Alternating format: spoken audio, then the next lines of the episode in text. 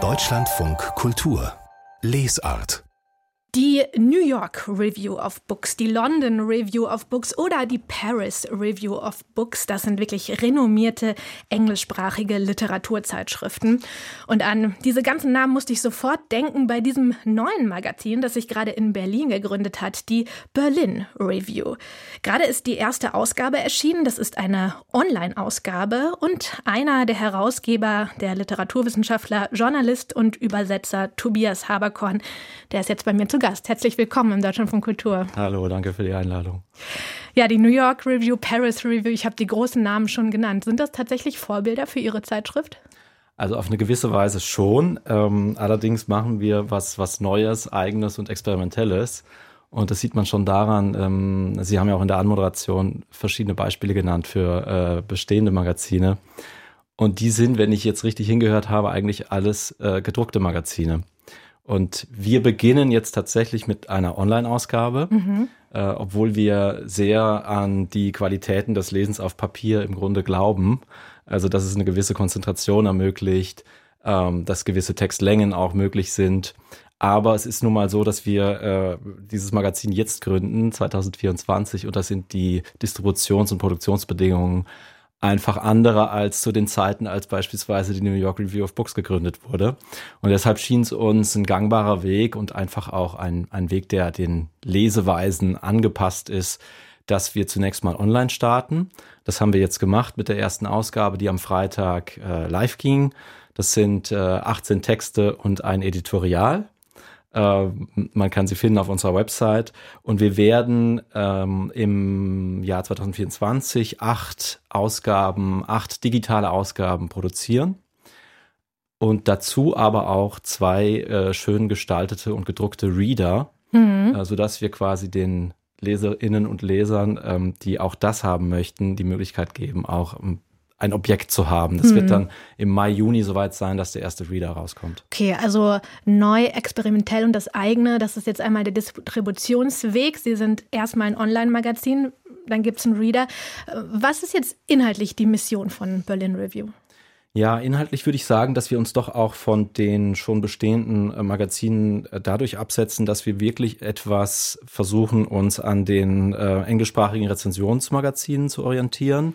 Also dieser New York Review, London die Review New York of Review Books, of Books ne? zum Beispiel Mhm. oder auch ähm, eine interessante Gründung war die Los Angeles Review of Books vor einigen Jahren. Und da ist es eben, äh, gehört es zum Konzept, dass man sich also sowohl mit der Aktualität auseinandersetzt, äh, auch politische Themen aufbringt, ähm, ein Stück weit auch reagiert auf äh, die Dynamiken in den Diskursen, die eben vorherrschen, dass man aber versucht, das zu tun, indem man ähm, auf die Buchpublikationen schaut und indem man gewissermaßen auch der Hektik und äh, Geschwindigkeit und Hitzigkeit der Debatten äh, insofern etwas hinzufügt, als man eben auf das langsamere Tempo der Bücher zurückgeht. Also im, in der Aufmerksamkeitsökonomie ähm, könnte man sagen, gibt es jetzt inzwischen eigentlich nur noch zwei Tempi. Das eine ist das wahnsinnig schnelle, von den Algorithmen getriebene.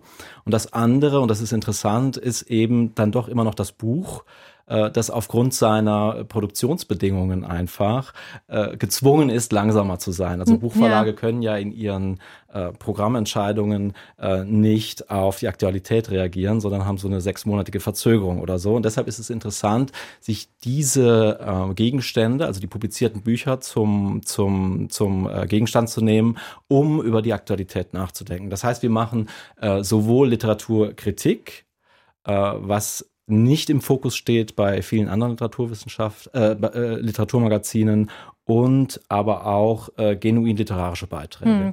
Ja, finde ich interessant, weil ja eine Literaturzeitschrift quasi schon so qua Reaktionsgeschwindigkeit irgendwo zwischen der Tagespresse oder journalistischen Arbeiten liegt, die ja aktuell, tagesaktuell reagieren und eben so einem, so einem Buch, was viel länger Dauer braucht, um gedruckt und geschrieben und gedruckt zu werden. Was sind denn das jetzt konkret für Fragen, Themen, Diskurse, haben Sie auch gesagt, die Sie jetzt beschäftigen in der ersten Ausgabe von der Berlin Review?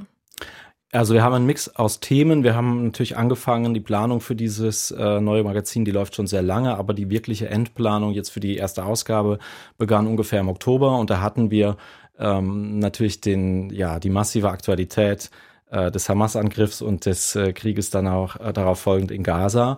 Ähm, ist mir auch aufgefallen, da haben Sie gleich mehrere Texte, die darauf Bezug nehmen. Einmal ein Essay zur palästinensischen Diaspora in Deutschland seit den 1960ern und aber auch die Autorin Adania Schiebli, die schreibt einen Beitrag, äh, ja, nochmal über die Diskussion um ihren Roman, eine Nebensache, der sollte einen Preis bekommen, der wurde verschoben, gab viele Diskussionen.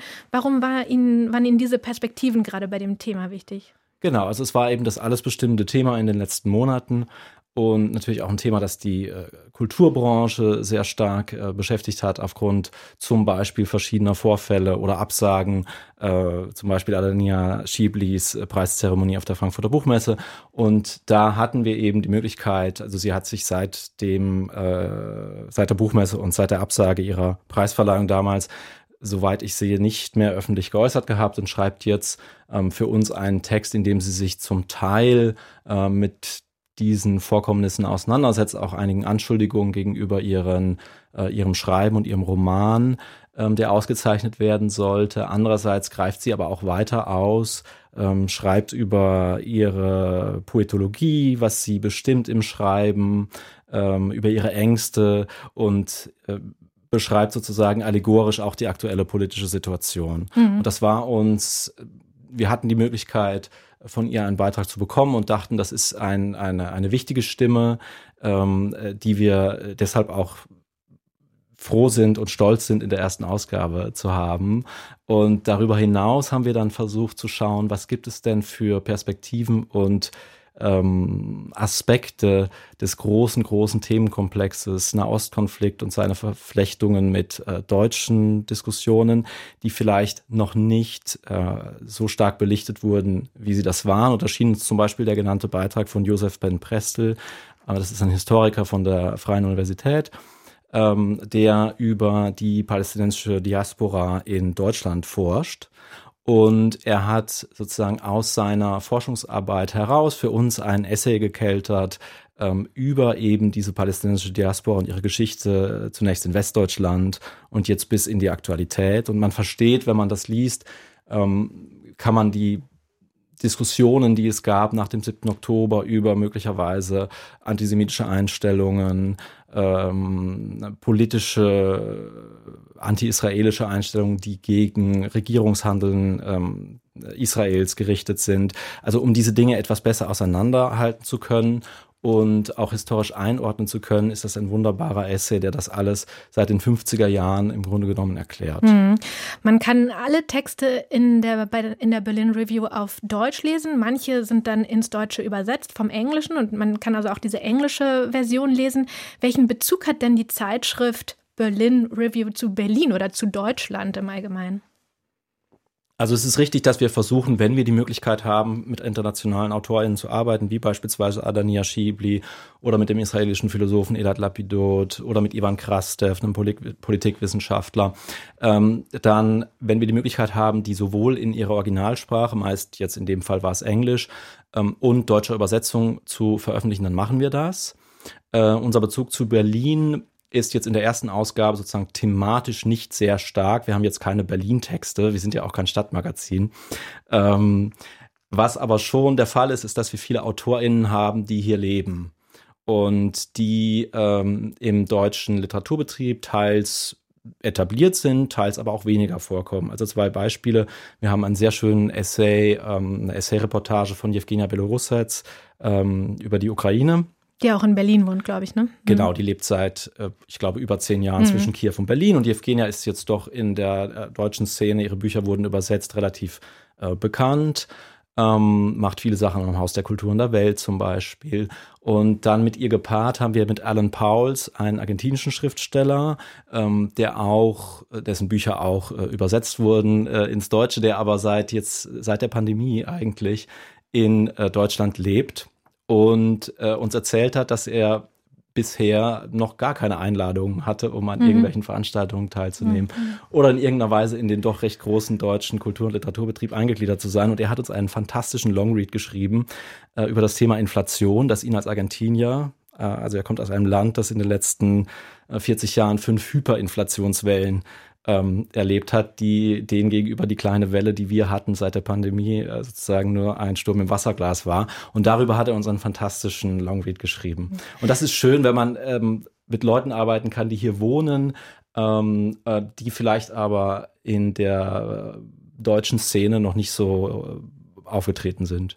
Jetzt habe ich gesehen, ein Online-Abo der Berlin Review kostet 12 Euro für drei Monate. Sie arbeiten natürlich mit freien AutorInnen, sind aber allein vier Leute im Herausgeberteam. Wie finanzieren Sie sich eigentlich?